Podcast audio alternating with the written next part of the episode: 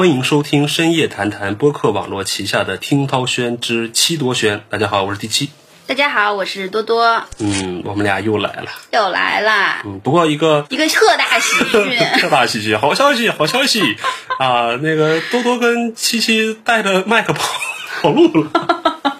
没有没有，是我们听说你们最爱的、你们最翘首以待的大涛哥，呃，可能马上就要跟大家，他可能要短暂的回来宠幸你们一下，对，但是呢，立刻又要离开。你们要不要这么剧透呀？我们一点点来，让大家听众要有一个循序渐进，让他们有个心理准备。啊，因为涛哥最爱的这个欧洲杯，哎，即将尘埃落定，对硝烟散尽，对，啊，可能涛哥想啊再回来一下，看一下。但是那这一期呢，还是我跟多多两个人啊，继续跟大家来聊。对呃上期呢聊了一个非常热门的、非常对，上期聊的热门话题，到今天才终于上热搜了。对，今天终于上热搜了啊！至于是什么，大家自己去看啊。嗯，好的呃。但可能也有一些听众会觉得说，哎呀，那为什么你们追这种特别争议的话题呀？是不是有点太蹭热点了呀？对吧？这个节目不就是蹭热点的吗？对，但是呢，我们也考虑到这种需求，我们今天就不聊热点了。不也是热点呀？好，怎么就不？今天也是热点，那今天是多姐突然跟我，今天是多姐的主场。对，嗯，多姐突然今天主要听多姐说，直男听众们可以换台了。不要不要不要不要这样，我我我会坚守住直男最后的底线，帮助大家一起共同来完成这一期的。嗯，对对对啊，这期是什么呢？是这样的，最近在二次元领域嗯还是有一个比较重要的事情，因为我最近所有的这个 app，尤其是跟二次元有关的，包括微博什么的、B 站什么的，开屏广告全是这个。什么呀？你有没有发现？我没有啊哎，开屏广告都是这个新游戏上线呀，啊！新游戏什么新游戏？就是《光与夜之恋》嘛。这是什么游戏？哎呀，这不就是我们今天要聊的这个游戏吗？我不要装个傻吗？你是在装啥呀？你装的真像，我真的以为你傻了。就是最近有一个新的游戏叫《光与夜之恋》，嗯，开服了。啊，对我身边好多人都在玩儿。啊对，它是一款乙女游戏。啊什么乙女游戏？你不要再装了，你装的有点过了好吗？对对对，就是我其实我是知道的，乙就是甲乙丙丁的乙，女是女孩的女，呃乙女游戏对，啊。这个词儿呢是从日语里面来的嘛。所以我们今天就是来和大家好好来聊一聊乙女游戏对，这个事儿。万千女性的好朋友。好呀，嗯嗯呃，乙女在日语里边其实就是少女。啊，嗯，就是小姑娘。哎，你不是你来科普吗？你作为日语博主，你不给大家科普一下乙女游戏？来我来我来，乙女游戏刚才说的嘛，甲乙丙丁乙女孩的女啊，乙女游戏是女性向的恋爱游戏啊，乙女在日语呢叫做 otome，嗯啊，然后在中文世界里面呢会戏称为叫呕吐妹，哈，有这么我从来没听说风评被害。也就是谐音梗啊，其实就是一个面向女性的恋爱的游戏，或者是说恋爱模拟类游戏。嗯，有听众可能会有一些男性攻略游戏，对，就是可能会有一些男性听众的话呢，会类比到以前男的也有，对，男孩很早就有，像什么心跳回忆啊，嗯，呃，他的我觉得太古老了。他对 暴露年龄的一个发言，就是你作为一个男主人公，可能要跟很多你身边碰到的女孩儿，对，然后去跟他们发展感情，对，不断的去促进这个什么情感值，培养感啊情。啊，会触发各种各样的世界。对对对对对对，这个词呢，或者这个游戏呢，最早是日本的一家做游戏的公司，这个公司大家非常的熟悉，叫做光荣。啊，传说中的什么信长野望系列、三国志系列，就是这家公司做的。哦，啊，这家公司的这个老板，你看是一个非常喜欢这种打打杀杀的直男。嗯，他老婆就觉得不行啊，你这天天做这种游戏不行，我要做一个女孩玩的游戏。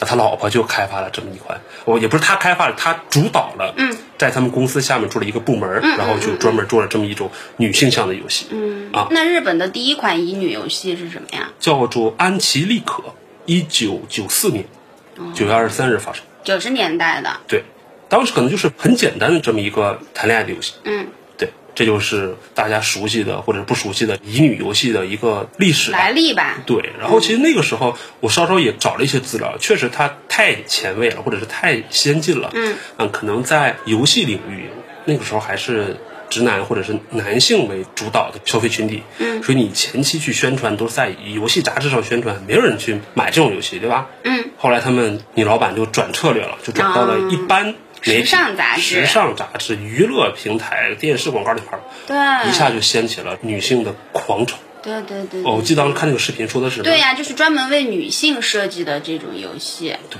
当时的视频上有说，逢年过节或者是一到什么关键节点，就会有很多女性玩家给他写感谢信，啊，都已经到这种程度了治愈了。万千女性的心灵。对，啊、而且他不光是在这个游戏，而且在公司可能也慢慢的去把女性的岗位也逐渐的争夺，因为只有女人更了解女人嘛，对吧？你让一帮直男去开发这种游戏，他们对，所以其实现在很多，包括国内的这种二次元领域的公司啊也好，嗯专门做这种针对女性的产品的，其实很多工作人员都是女性。我现在也是，我从入行以来到现在就是这样。对，因为他们最知道女孩要什么，然后他们会来指挥这些男的嗯怎么来做出 这种满足女性需求的产品。是的，对，所以这个是一个呃关于乙女游戏的科普历史。时间到了二零一七年，嗯对终于终中国于我们中国有一款嗯乙女向游戏，对就是有了我们自己的纯就是内地生产的。对叫《恋与制作人》。对呃可能很多人没玩过，但是肯定会听过，嗯，这个确实是对我也是，当时这个游戏一开服，反正我就听说了，嗯，但当时我缘分没到吧，我就没去玩儿，啊，而且我当时觉得没什么意思，因为我本身是一个特别不爱玩游戏的人，嗯我几乎不玩游戏，是吗？嗯，那多姐是怎么入这个坑的呢？就是缘分到了。来，我来讲一讲这个缘分，我特别好奇，因为多姐没事在录节目的间歇就会打开手机，对对对，做点任务，就是真的很命运，我觉得。好。就是因为我很多年以前就喜欢日本的声优嘛，嗯。然后听很多日本的广播剧什么的，嗯。结果慢慢的后来就没怎么听了。然后去年年初的时候，突然不知道为什么掉进了这个中抓的坑，什么叫中爪？就是中文配音的广播剧。为什么呢？因为其实在我听日本声优的时候，也听过那个时候中国的广播剧，嗯但是那个时候全部都是业余的那种，比如说大学里的社团什么的录的那种广播剧，啊所以水平就不太行，嗯就很业余嘛。但人家日本都是那种专业的声优，对吧？嗯，对，都是给奥斯卡电影配音的那种声优配的广播剧，所以那个时候对中抓就完全无感。嗯，但是差不多到国内二零一八年那会儿开始，慢慢出现了商配，啊，什么叫商配？就是在这之前都是网配。啊，就是网业余配音对跟商业配对对对音，对对稍微然后啊商配就是有专业的这种制作公司来做这种广播剧啦。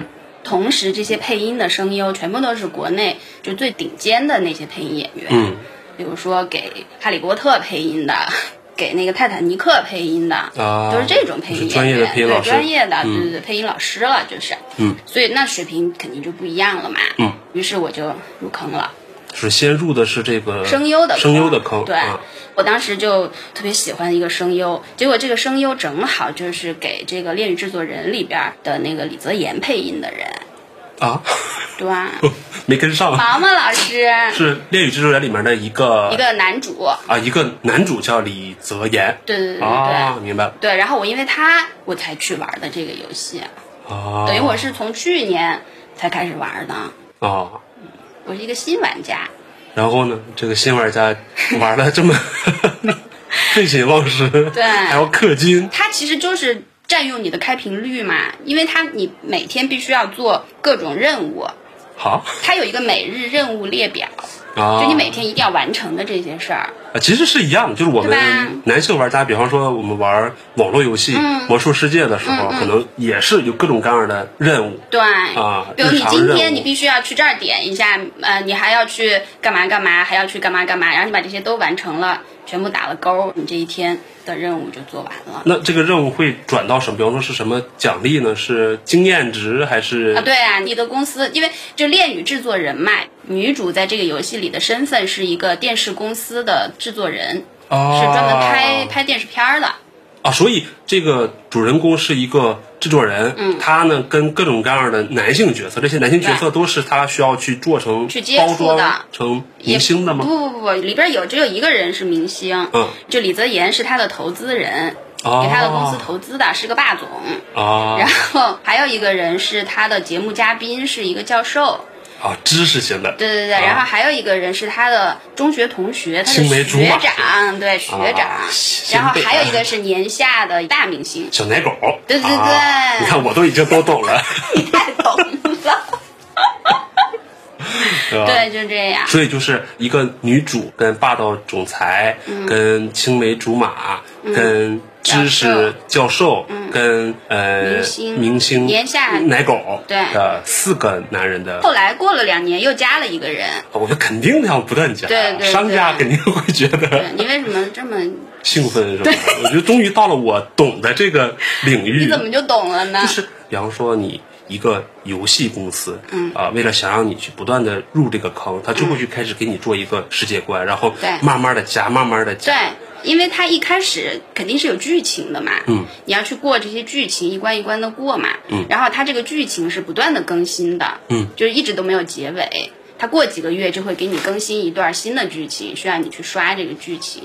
嗯那有什么比较你记忆深刻，或者是觉得是特别这种标志性的剧情有？，因为我从来不看剧情，就是我对剧情特别的弱，而且恋制作人的剧情特别深奥，你知道吗？哦，他就是玩家都在吐槽说，我明明就只是来谈个恋爱而已的，你给我整这么宏大的世界观干嘛？就多最后宏大呀就最后变成我要去拯救世界，什么呃时间跨度几万年的时空，反正就是这种。就三生三世了是吧？对对对。什么？然后李泽言在一个什么时间黑洞里等了我一万年什么的这种，啊，就对于我这么一个没有想象力的人，我完全 get 不到。我一般剧情全部都是二倍速跳过，啊，我不怎么看剧情，我就喜欢去抽卡。还有抽卡，是我理解的那种抽卡吗？就是像我们玩卡牌游戏，对要刷什么 S R、对对对对对对对，那那卡是什么呢？卡面就是他的照片儿呀。然后进化前一般就是单人的一个他的很帅的照片儿，然后进化以后就用各种材料去进化他，给他升星升级。去换皮肤嘛，是吧？对，进化完了以后可能就会变成一张双人卡面儿。啊，那其实跟我玩王者荣耀氪金，大家游戏天下游戏对差不多天下游戏，差球不多。就腾讯不是个什么科技公司，它是个服装公司，对吧？啊，对，哎，对，这个《关于雨夜之恋》就是腾讯出的，啊，它就是为了去跟这个恋与制作人。一个是网易，一个是腾讯。不不不，恋与制作人不是网易，恋与制作人它是杭州的一个民营公司，叫叠纸。啊它就是最早做那个奇迹暖暖的。啊，这个我熟啊。对呀、你姑娘肯定玩，对不对？谢谢，还没到那个时候呢。那奇迹暖暖我还是蛮熟的对。呀、闪耀暖暖对的。，是因为国内有一些电视剧会有这方面的很类似的一个情况。对，对，啊反正就是这样。然后就你需要花很多钱。花钱花在哪儿呢？哎呦我的天呐！你要抽卡，首先就需要钱对，就是。你要你抽卡，就是为了抽更多好看的图是吗？对就花钱买图。嗯我想说，我以前花钱买照片儿，那好歹还是个纸的东西，是个实体。嗯现在花钱买的是手机里的图。那我那我插一句啊，我说的是稍微有一点呃，可能很白痴的问题。你刷那些图看别人的不行吗？就大家建了个群对吧？然后我抽到这个图了，我抽到这个图了。那不行，我这个真的不一样，就是我要打开我的手机，在我的手机里点来点去，而且就是。归属感而且就是还有，比如说它里面会有你跟这个男主的约会嘛，对吧？啊，我觉得这个还挺高明的，就是把你个人的游戏的轨迹加到了这个卡里面，所以变成了一个独一无二的。对对，就是你抽到了一张卡以后，你就可以去看这个卡带的跟这个男主的约会，也是一段哦剧情，是独立于那个主线剧情之外的一个小故事，相当于明白。连那个约会。那个约会也很多人把这个视频上传到 B 站上啊，嗯。其实你也都可以去看啊，嗯，但是还是不一样啊，因为在你自己手机里看到它的那个显示的名字是你的名字啊，啊，对对对对，这个是这个是。就是啊，对，这个我记得是也是看一些视频里面的，说那个好像日本已经开发到语音功能嘛，嗯。可以把你自己的名字叫出来是吗？哇，那这个就厉害了。其实它也挺容易实现的。因为因为我们现在这种游戏，它是只能用字儿显示出来是你的名字，比如他在说多多怎么怎么样，但他实际上声优录的时候，他就没有叫多多，只是把后面那句话录出来。对，但其实你像什么高德地图啊，或者是一些这种什么讯飞语音呐、对，它有那个语音库，对吧？对对对声音的素材库，对，国内还没有吗？反正现在没有，那我估计以后肯定会肯定会有的。这东西就跟直男看主播是一样的。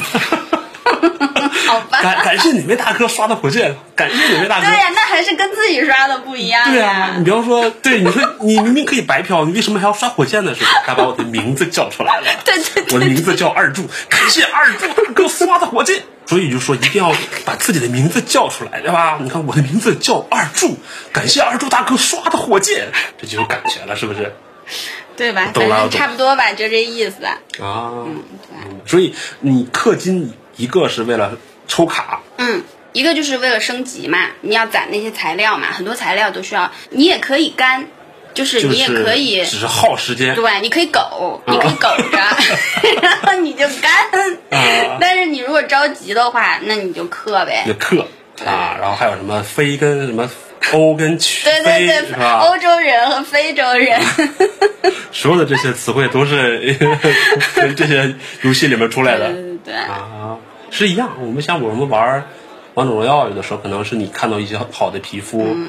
啊，不对，王者荣耀你不能苟，苟不了，不让你苟对，就是花钱买的，就是啊，啊，就是我觉得这个最好的一个最把人锤死在这个坑里的嗯。是什么呢？他有的时候他会给你打电话，好。就是他真的给你打电话，啊，就是你授权了这个你会把你的手机登记嘛，啊啊。然后他就会真的，比如说从杭州零五七幺的区号给你打一个电话过来，然后你一看零五七幺谁呀、你可能以为是垃圾电话，你就接起来，你说喂，然后他说喂，我是李泽言，啊靠，你说是不是很可怕？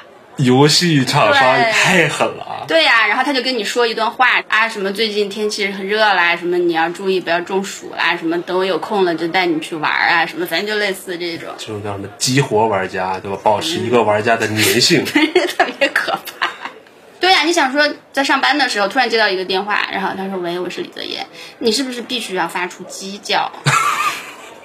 我可能不会计较，那你要是接到你的二次元老婆，我没有二次元老婆，你只有三次元老婆，我也没有。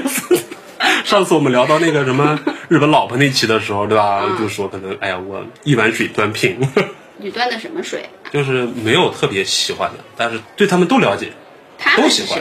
就日本的那些哦哦，新垣结衣啊，什么长泽雅美啊，啊，一碗水端平。你就是渣呗。好，渣男的本质就是这样的，对？吧？所以，所以其实日本宅男也是有无数的老婆，对对对，我们之前看过很多那种日本新闻吧，就是日本的有一些男孩会选择跟二次元偶像，什么抱枕，什么这个卡片，什么就结婚了，对啊，甚至是直接登记结婚。对。我看过一个呃，就是这家有一个团叫 Snowman，嗯，然后里边有一个男孩，他就是一个特别宅男的那种，嗯就特别二次元。他们家就是墙上就是那种典型的二次元的家，跟摆阵一样那种，全是各种什么 Love Life，就反正就类似那种。他就说这些所有人全部是我的家，不是家人是吧？不是我的嫁，就是花嫁，就是我的新娘，对我的老婆。明白。其实，嗯，你你要这么说，说到男性视角，我觉得也差不多。其实大家都一样嘛。对，因为你看，比方说刚才你聊到《恋与蜘蛛人》这种恋爱模式，嗯，我想起来了，当年我们男孩子玩的那个《心跳回忆》，嗯是吧？啊也是这种的，嗯，我就想说，大家可能真的对玩这种乙女游戏会有一些成见，就会觉得说太花痴了，而且会觉得说好像都是骗小姑娘的，啊觉得说只有小姑娘才会喜欢这种东西。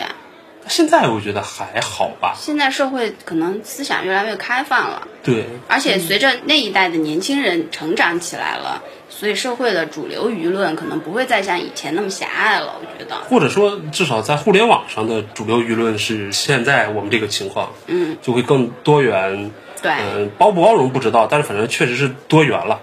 嗯，啊，但你的那个争议点，我觉得还挺有意思，就是刚才你说什么会觉得女孩子很花痴，花痴，嗯啊，我想聊的不是花痴这个点，而是在于说，男孩子在玩这种恋爱类游戏的时候，其实很多都觉得是渣男嘛。一个男孩儿要 男的玩就是渣男，女的玩就是花痴。你 你像我们套到我们身上要，我们要跟各种女孩子去谈恋爱。你比方说，你到情人节的时候，你要买六份儿、七份儿，对吧？每个都送。嗯。啊，然后可能是你这个要刷刷什么亲密度，那个也要刷刷亲密度，对保证什么雨露均沾嗯啊，大家还不要什么出现对，这个，那其实就还蛮渣的，是吧？也还好，就是在纸片人的世界里，哦反正他们也不会受到伤害，是吗？所以就还好。但是我我跟你说，我就不渣。就是我玩乙女游戏，虽然你也可以跟这五个人都同时发展感情，嗯但是我好像还真不会。就你只攻略你的那个李泽，我一开始就是因为李泽言去玩的这个游戏嘛，啊对所以我就很明显，那肯定李泽言是我老公了，我肯定就是李夫人了，对吧？嗯我就当时一开始真的好几个月，因为我本身也不是特别擅长玩游戏，嗯我还没有特别的搞懂这个游戏的规则，我就真的只玩李泽言一个人。啊我就只练他的卡，然后只练他的各种级别什么的，嗯其他人我都没怎么管过。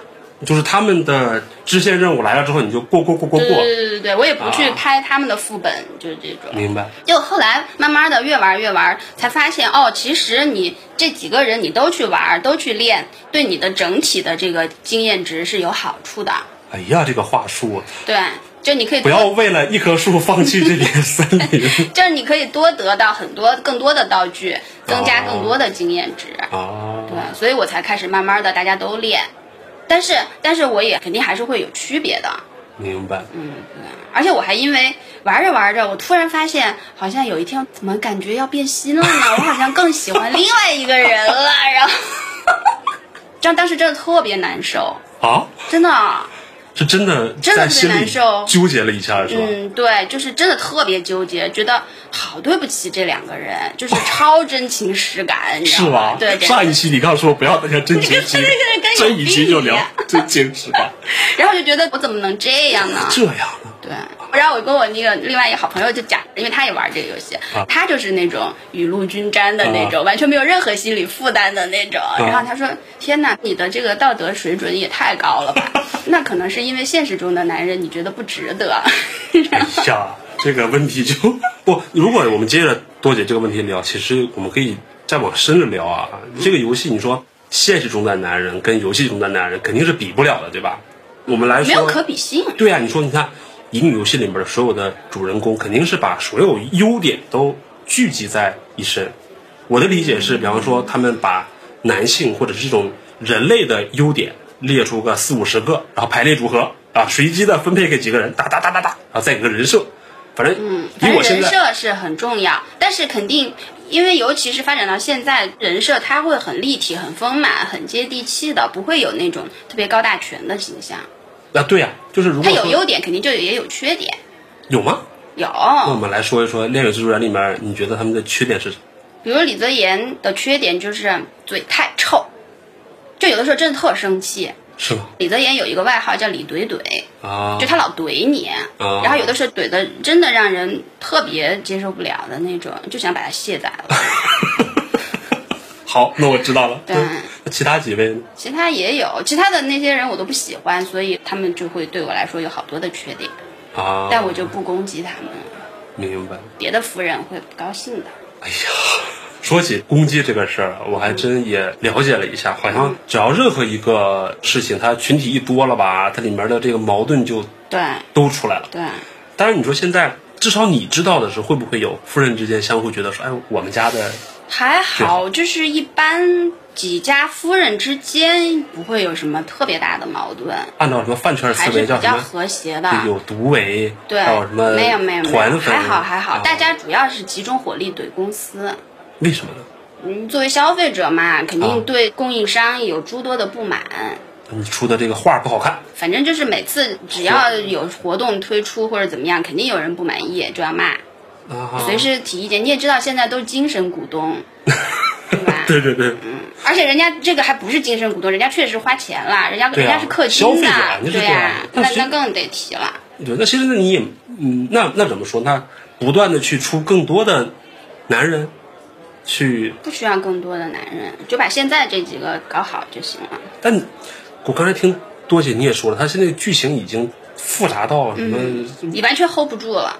对啊，那这个是不是一条不归路啊？但是也有人很喜欢剧情，嗯嗯，就会有人把这个剧情当成一个类似科幻小说呀，或者是什么这种小说来看。但是会有人讨厌这种的吗？我觉得肯定会有吧。本来我的设定就是很现代的设定的，我不想那么复杂的。大家就吐槽一下，就说我只是来谈个恋爱而已，你为什么要给我整这么复杂？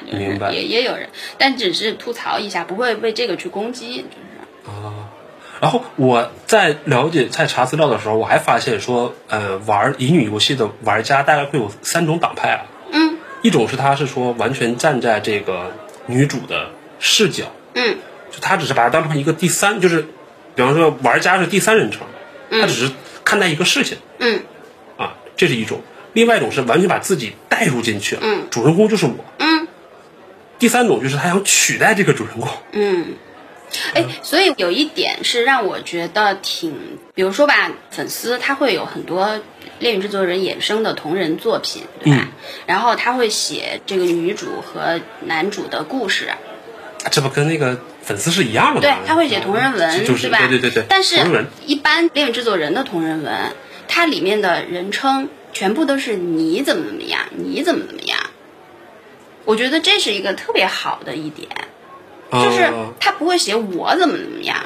啊，因为你如果去写我怎么样的话，就感觉太带入自己去 YY 了。其实对看这个文章的人，显得好像有一点排斥感。嗯，但他说你和李泽言怎么怎么样了，就会让你觉得你在看这个文的时候，你真的是在看自己的故事，在看自己和这个男主的故事。啊，就是有一个作家去观察你们的生活，并把你们的生活写到了这个小说里面。对，反正就是让你会觉得。他确实是在写的是我和他的故事，而不写的不是他和他们他们俩的故事。那我看他干嘛呀？哦，就这意思。明白了。那我们还是再说回来，就刚才聊到了说现实男性跟 游戏男性，嗯，我觉得同理啊，也是这样一个现实女性跟游戏女性，这个东西就是没办法可比的，对吧？那就会衍生出一个问题，就是说，会不会游戏玩多了，对于现实世界就有点对现实失望？生活，不是？我觉得你不能这样去比，嗯，就是谁都不能把这个虚拟世界的人去和现实生活中的人去比较，嗯，从而做出取舍，这个本身就就很不现实。对，但是你像比方说像以我为例吧，我这么一个男性视角，可能我们玩的那种，比方说战争游戏啊、历史游戏啊，或者是这种格斗游戏，或者是什么角色扮演车游戏，可能不会像恋爱那种那么的跟现实生活中的界限那么模糊，嗯，对吧？可能虽然是有很极少数的玩家分不清楚，说在游戏中打打杀杀，在现实生活中打打杀杀犯法的，对吧？但这个是极少数玩家，嗯，大部分还是很清楚的，嗯，因为因为女孩子，我觉得本来就在情感方面会需要更多的寄托，嗯。所以他们尤其容易会对虚拟世界产生更多的依赖，因为虚拟世界太完美了。对，然后受到更大的影响。我觉得这确实肯定是一个问题。嗯，所以我觉得，明白。即使李泽言对你再好，你还是得去 找你自己的男朋友。啊，不过这个咱俩之前也聊过的，说现在其实社交媒体或者是互联网的语境来说，嗯，是大家是很开放的，觉得你不找现实男朋友也行。日本宅男，我娶这个纸片人当老婆、嗯呃也行。你觉得你这样过你更开心、更快乐，没有对周围的人造成影响，然后你身边的人也都可以接受。就可能看起来会有点奇怪，但实际上自己对，而且其实我觉得过好就行了对呀、我觉得社会以后会越来越多元化嘛，嗯没有一个说固定的说每个人必须要走这条路，没有一个固定的模式。对，因为我是最近在看一些日本综艺的时候啊，嗯，上次聊过一次了，也慢慢发现了很多的日本的一些素人综艺，会有一些看起来很奇葩的人啊，纸片人结婚的还是怎么样？嗯嗯那最后稍稍探讨了一下它的背后，嗯，有一些真的是在现实生活中被三次元的世界伤害过的。啊、啊、他可能是在现实生活中遇到一些问题，对，寻求帮助可能没有达到效果，但最后在一个二次元的或者是在一个虚拟的一个世界上找到了这种，对，会有，肯定会有。对我来讲，因为我毕竟不算很年轻了。然后呢也，我们都很年轻，是不是？然后肯定不是那种小姑娘啦，然后也结婚了，对吧？啊有三次元老公，三次元监工，不光是老公，还是监工，是吧？上期所以，说呢，所以说就是所有这些二次元的东西，对我来说，它不是一个替代，嗯或者是逃避的东西，嗯，是一个锦上添花的东西。是个消遣。对，是也不能说消遣，怎么能说李泽言是消遣呢？我错了，我错了。就是能够扩大一个新的世界的一个东西。嗯可能对很多更年轻的孩子来说，嗯这个对他们来说就更重要，在他们的这个生活中占的比重会更大一些。嗯，但是我觉得其实也无所谓，因为以后这个社会会不断的发展，是的，你都不知道，可能过几年会发展出比这个游戏更进一步的东西。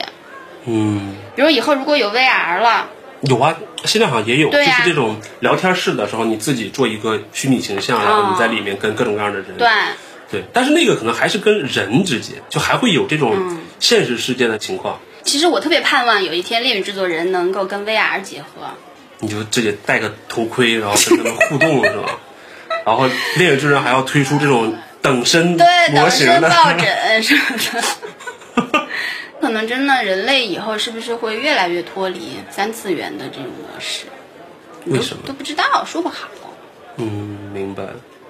那其实也可以探讨一下，就是说女孩子或者因为我们聊的还是一个乙女游戏，女孩子在这个游戏里面更渴望什么，或者是更喜欢什么？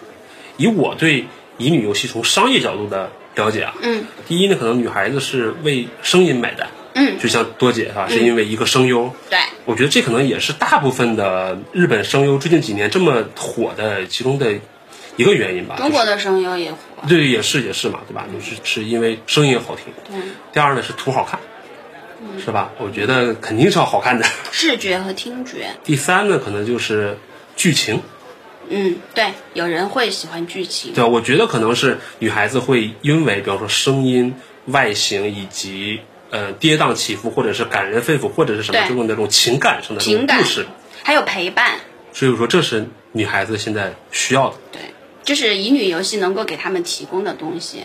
哦，其实也一样，男性可能天天，比方说光是玩游戏吧，然后看主播也是这样，对吧？对啊，主播很多都是滤镜今天晚。上提到了多少次主播了？你平时晚上都看主播是吗？我看游戏主播，说什么你都是主播。没有，就是我去跟直男的世界做一个纽带，对吧？因为直男现在好像现在玩恋爱游戏，市面上的恋爱游戏好像真的没那么没有，男的不在游戏里谈恋爱，是不是啊？但是男性很多会在游戏里面跟其他玩家谈恋爱，虚拟的？啊，虚拟的。网恋嘛，就所谓的。哦，就是就是大家玩同一个游戏，对对对然后就认识了对啊。我身边有这样的，对，但是你像真的是跟纸片人或者是二次元的，可能还是在国内还是少的。嗯，国内的男的可能还没有进化到那个程度。不，国内可能就像我说的似的，看主播多一点。刚才聊的主播不都是说有一部分主播啊是把滤镜拉满，至少从外形上面就变成了纸片人，理想中的那种，咱所谓的网红脸不就这么来的嘛？嗯，那跟纸片人是一样的，就是首先外形好看，嗯，声音肯定也都好听嘛，嗯，为什么现在有变声器，对吧？嗯，啊，喜欢小哥哥萝莉音啊，一起打游戏吗？同时，我们还加上就是这种带有很强烈的它有剧情吗？没有。相比于女性会在情感上这种事情上的一个需求之外，男性可能会更简单、直接一直接简单一点。粗暴。对，你跳个舞啦，啊，唱个歌啦，嗯，对，纯感官的这可能是目前这种需求上的一个男女不同。陪伴也是一样的嘛，对吧？陪伴还真的是一样的。对，而且你会觉得他也能给你提供这种情感上的慰藉。你碰到不顺心的事情，你受到生活中、现实中，比如受到什么打击了，你会有啊，比方说你在直播间发弹幕，他有的主播会看到，他会跟你互会来安动。慰你，是吧？对，有一个类比是什么？李泽言给你打电话，所谓的这种冲击感，对吧？嗯。但是在男性视角中，在主播，比方说主播在看镜头，其实你在手机里面，你觉得是在看自己，可能也 也有这种对，代入感。而且你给他刷了礼物，他会念你的名字。二柱大哥，谢谢你的火箭。不不，肯定肯定不能像我这么说，我这么说这种事一定要变个萝莉音，对吧？其实那还有一个问题，其实也挺有意思。又回到之前我们也聊过，就是跟现实世界这块儿。那多姐，你玩恋与制作人的话，监工，我们的监工，你的三次元老公是什么态度？三次元老公特别包容，特别宽容，因为三次元老公也是吃这口饭的。啊 不是啊，因为三次元老公的工作是娱乐行业嘛，啊所以他其实也是要靠粉丝，要靠这种用户买单，对吧？嗯，所以他他他肯定能接受这种行为啊。啊！那你身边有不接受的？有啊，肯定有，就是我身边有有闺蜜玩这个游戏，就得背着老公玩，就是怎么感觉像是偷人的感觉？就是，比如说我老公在旁边，我就可以打开游戏让他啊。点，比如李子妍说两句话啊什么的，啊。都不会有什么。但比如说我闺蜜，就她有的时候晚上睡觉之前，游戏打开，啊。比如说她要跟许墨说个晚安什么之类的，然后突然许墨就说小姑娘什么，然后老公就嗯你干嘛呢？啊什么小傻瓜什么的，就这小，心肝。反正就类似，然后就特别囧，啊。对，也有，但是也有很多很暖的男朋友。是吗？啊，就是我在超话里看到有一个男朋友就特别好，好像是他过生日的时候，啊。因为李泽言在那个游戏里是开那个迈巴赫的车嘛，哦，他那个女孩过生日，就送了一辆迈巴赫，哎呀，他就租了一辆迈巴赫，哦哦带他去玩我以为。是个凡尔赛的故事，没想到只是一个很暖心的故事。对呀、就啊。真的好可爱，也会有那个男朋友送这个女孩，比如说带有男主元素的礼物啊什么，比如送他一条有银杏叶的手链儿啊什么的。啊，挺和谐的。对啊，我觉得这样就很好啊。可能这个男孩他自己也玩《心跳回忆》他自己也到半夜的时候，会有人喊他小哥哥，啊，女朋友嗯对呀、我觉得大家都有这种，还是应该有二次元的世界吧，啊，在三次元世界的并列的，应该有二次元的世界的存在。要不然的话，我觉得人生还蛮平凡的。啊，我就没有，你怎么没有？我没有二次元的这种。能我你有写真的时间，也没有，虽然说我是日语学习者，但是我对于二次元还真的没有那么的热衷。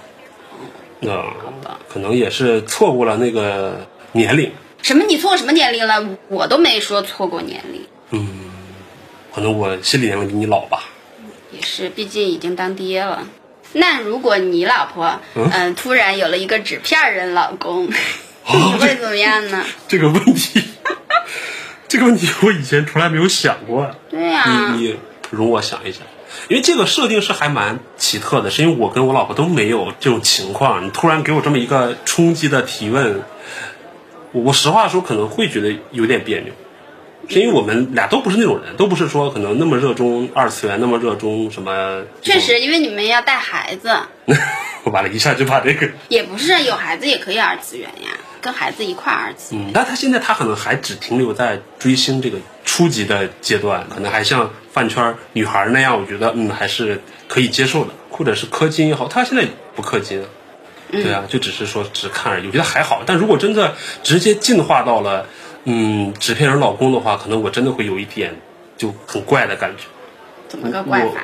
你会觉得你被背叛了，就 你会觉得你的头上有一点绿，绿光是吧？有点草，没有，就就是第一，你看，就像我刚才说的，确实是你现实的人跟二次元的去比是没有可比性的，对吧？人家是集所有的优点于一身的。也不是，但是就还回到那个真情实感上，你会觉得有一点怪，就是对方也是所有玩乙女游戏的，他如果真是乐在其中的话，他也是投入着一些真情实感的，嗯，那你就会有一点点我觉得这个真情实感跟和老公的真情实感没有冲突呀。嗯，是吗？嗯。那比方说你啊，你玩《恋与制作人》，嗯，又氪金，嗯，又占用时间，又占用感情，又占用感情，又投入感情，又投入感情，差点移情别恋。简直是各种出轨都占齐了，啊！各种出轨方式，你说的出轨，嗯，不一定非要肉啊，对对对就是我们之前很聊过，就是你说出轨也分什么身体出轨、精神出轨嘛。那你说如果跟纸片人谈恋爱，会不会有精神出轨的嫌疑？我觉得没有。没有，嗯，对吧？这话题终结者，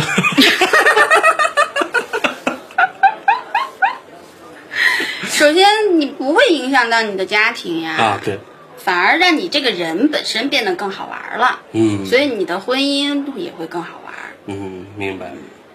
就相当于你多玩了一个游戏而已。但是是一个很虔诚的、很位置很高的这么一个游戏，就是一个很好玩的游戏，是吗？嗯。刚才你可不这么说的，我刚才 我刚才说我说把它当成消遣，你啪你就给我拍上游戏。是吗？嗯，但我觉得游戏的厂商会不断的去加强更深的情感纽带，从而氪更多的金。我觉得这个是游戏公司的不变的一个宗旨。那肯定的。所以就是嘛，《光与夜之恋》出来了以后，这个恋与制作人会采取更多的措施，要去留住这些玩家呀。对我看了一下，就是除了这两款游戏之外，市场上的纯中国的乙女游戏还蛮多的。挺多的。什么有古风的，有现代的，还有这种欧式的什么之类对的。对对对，好像还有什么未定事件簿，什么时光代理人，是吧我忘了是动漫还是游戏，反正真是挺多的。就像我刚才查资料似的，国内好像也出了大量的这种乙女向游戏，有什么古风的对啊，有这个现代的，还有什么西方魔幻式的之类的吧。多的，可能也正好确实发现了这个巨大的商机。市场还是很大的。嗯所以这次那个《关于夜之恋》出来以后，嗯，腾讯也加入了来分蛋糕的这个行列嘛。加入到了内卷行列。对对对对，所以作为我们玩家来讲，还是希望内卷能够给我们带来更多的好处，个纸片人老公内卷起来吧！对，让这个卡面做的更精致啊，多给我们发点钻呀什么但是你是不会再去玩别的游戏了，是吧？啊。对，啊，我不会玩，但是不代表别人不玩，别的多的是要去玩的。对我因为本身游戏苦手，我也不擅长玩游戏。我玩这一个，我已经耗尽了我所有的精力和金钱。明白。有的人可能觉得说，那老公多一个不多，少一个不少。你的游戏玩的好，那我就去尝尝试一下，嘛。嗯，也挺好。好吧，好吧，那就是今天我们稍微科普又不那么科普的聊了一会儿乙女游戏。听众里面有常玩的，可能会听出一些毛病啊，欢迎你来指正。嗯，呃也欢迎大家一起来讨论。对，然后如果突然觉得哎有兴趣了，想入坑了，可以跟多姐交流交流。好吧，好吧，嗯，今天先到这，嗯，拜拜，拜拜。